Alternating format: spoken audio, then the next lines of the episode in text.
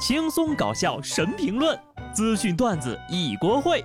不得不说，开讲了。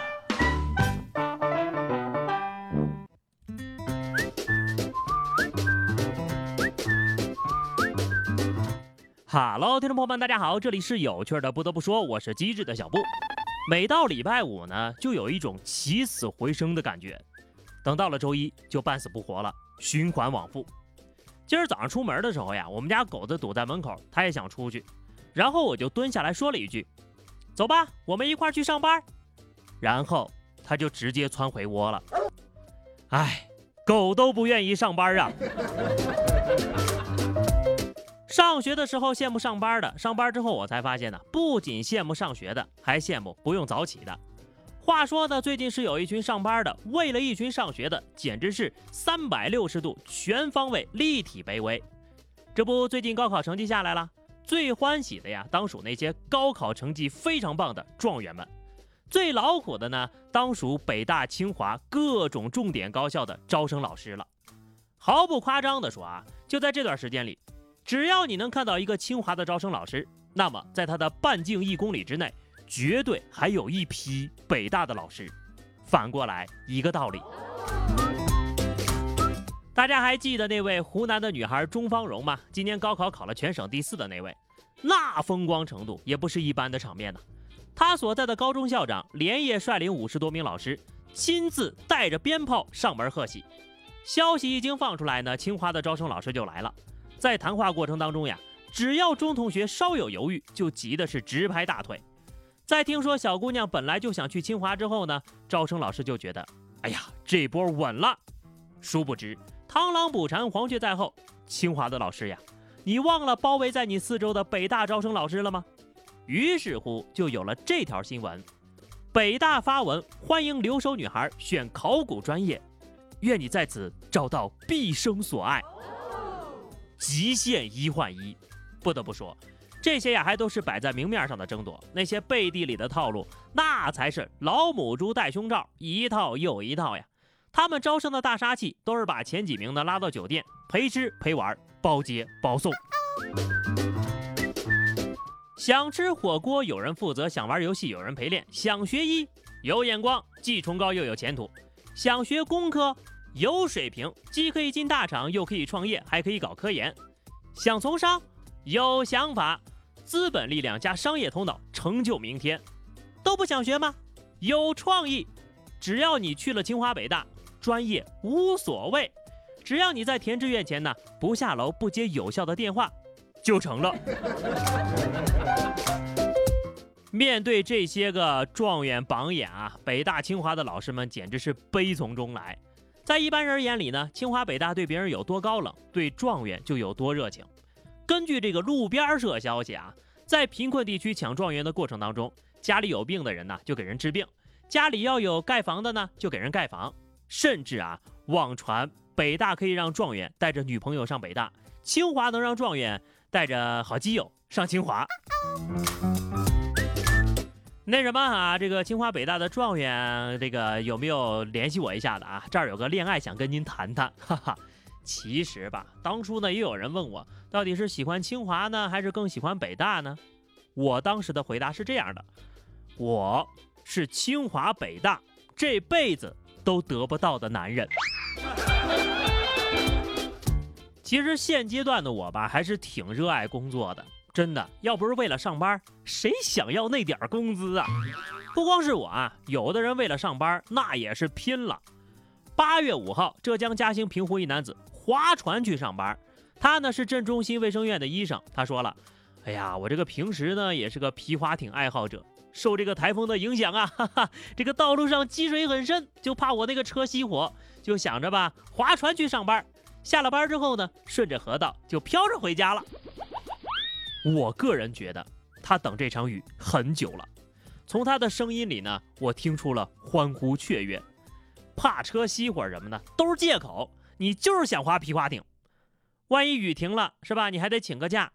喂，领导，晚点到啊，我搁浅了。看来呀，在这个大风暴雨来临之前，有必要考个船证了。怎么样，划船上班是不是很有个性呀？那也没有下面这俩小伙子有个性呀。台风黑格比登陆了浙江沿海地区，温州乐清城区啊，这个多处内涝，部分城区呢还供电中断。本来是个挺危险严肃的事儿哈，但愣是有人苦中作乐，游戏人生。就在这么恶劣的天气条件之下，竟然还有俩小伙儿泡在水里等公交车。其中一个小伙儿啊还挺乐观的，时不时还狗刨游一游。您这儿等无聊了啊？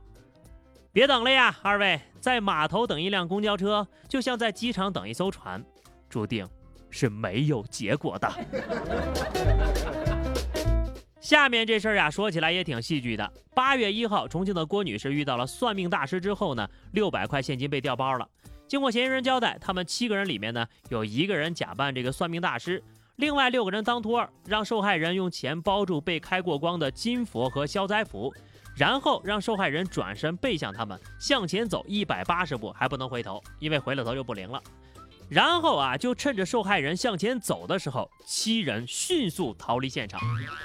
好家伙，这么多人演这么大一出戏，一个人还分不到一百块钱，图啥呀？图牢饭好吃，还是图里面的人说话好听啊？走一百八十步还不让人回头，这个套路呀，就让我想起来那个老套路。看，有飞碟。最近呢，看了这么多民生新闻，我悟出来一个道理：再狡猾的沙雕也斗不过好警察。湖南怀化一辆摩托车因为非法加装遮阳伞被查了，民警要求驾驶员出示驾驶证的时候呢，驾驶员下车凑到民警身边，大喊一句“没带”，然后转头就跑啊！民警大喊：“哟呵，跑得过我，算你厉害！”经过了一段短程赛跑之后呢，将其抓获，闯关失败。哟呵。正好给警察叔叔锻炼身体了。换个思路想想啊，这哥们儿也许是呆烦了啊，想找点刺激，给自己的生活加点料，顺便也给我们这些人呢带来欢乐。当然了，想为大家带来欢乐的方式有很多种吧，也不一定非要违法嘛，对不对？一位网友呢把《哈利波特》电影里的魔杖都 P 成了枪，果然呢，这个《哈利波特》呀，如果是一部美国电影，用枪简直毫无违和感。罗恩，这玩意儿比魔杖好用多了。武器改了，我觉得标题也得改一下。既然主角三人组所在的霍格沃茨意大利黑帮分校区，那这部电影应该叫做《哈利波特与三个火枪手》。阿瓦达索命的就改为加特林索命。